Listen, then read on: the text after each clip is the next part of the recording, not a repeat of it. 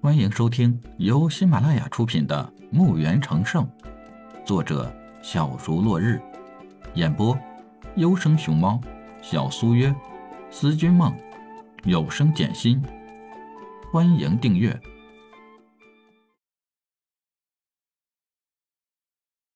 一百二十三集。李海看看四周，就看到柜子上有几个小瓶子。李海取过来，把药汁装入瓶内，交给傻眼的老钱。李海的这一手炼药，比那些炼药师可高明多了，就是高级炼药师也无法比拟的。所以，钱玉怎么会不崇拜李海呢？钱老还央求李海。希望在大会时，李海出手炼制药剂。李海无奈，只好答应了。李海让钱老不要露出他有了药剂的事儿，还有，不要再处罚钱通了。钱老看到李海如此大度，对李海更尊重了，脑海里在想：如果小鱼和李海有点啥的话，嘿嘿。看着钱老流出了口水。李海不由得打了个哆嗦，觉得钱老没安啥好心眼儿，不知在打着自己啥主意。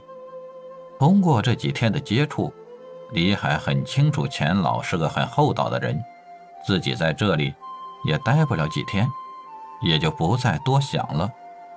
星运商会的炼药比试时间很快就到了，钱老带着李海来到了商会。钱老相当客气地为李海引路，倒是搞得李海有些不自然了，但又不好说啥。这个会场倒是很大，用气派豪华来形容一点也不过分。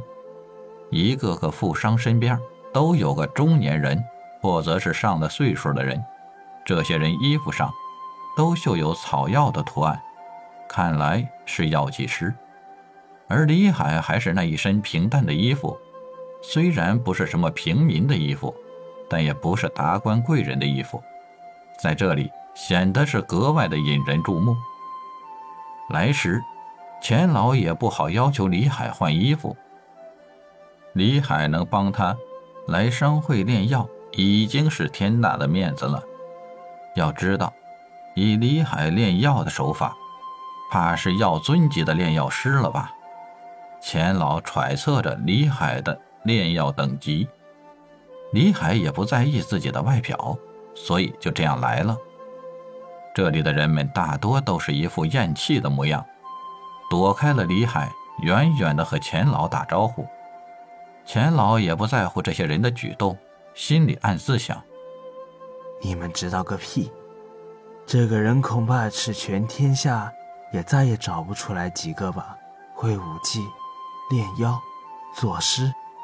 年纪轻轻就这么大本事，一点高傲的心态都没有，可以预见这个年轻人的未来是前途不可限量的。想想自己那个不争气的儿子，自己没本事，还去鄙视人家。想到此，钱老就咬牙切齿的。正在钱老想事儿时，那个讨厌的富胖子又是高傲的模样。来到了钱老的面前，一脸不屑的看着钱老和李海。老钱，今儿是来看我多分些配额吗？哼，我是来取走你那份配额的。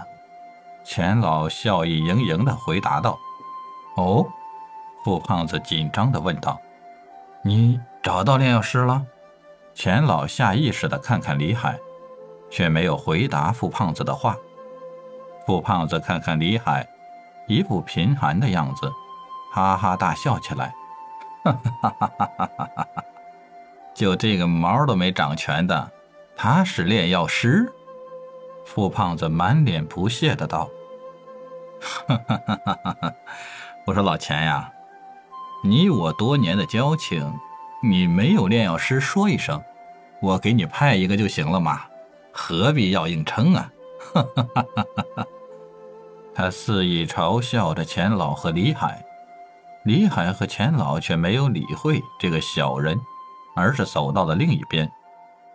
看到李海和钱老灰溜溜的走开了，富胖子更加的得意了。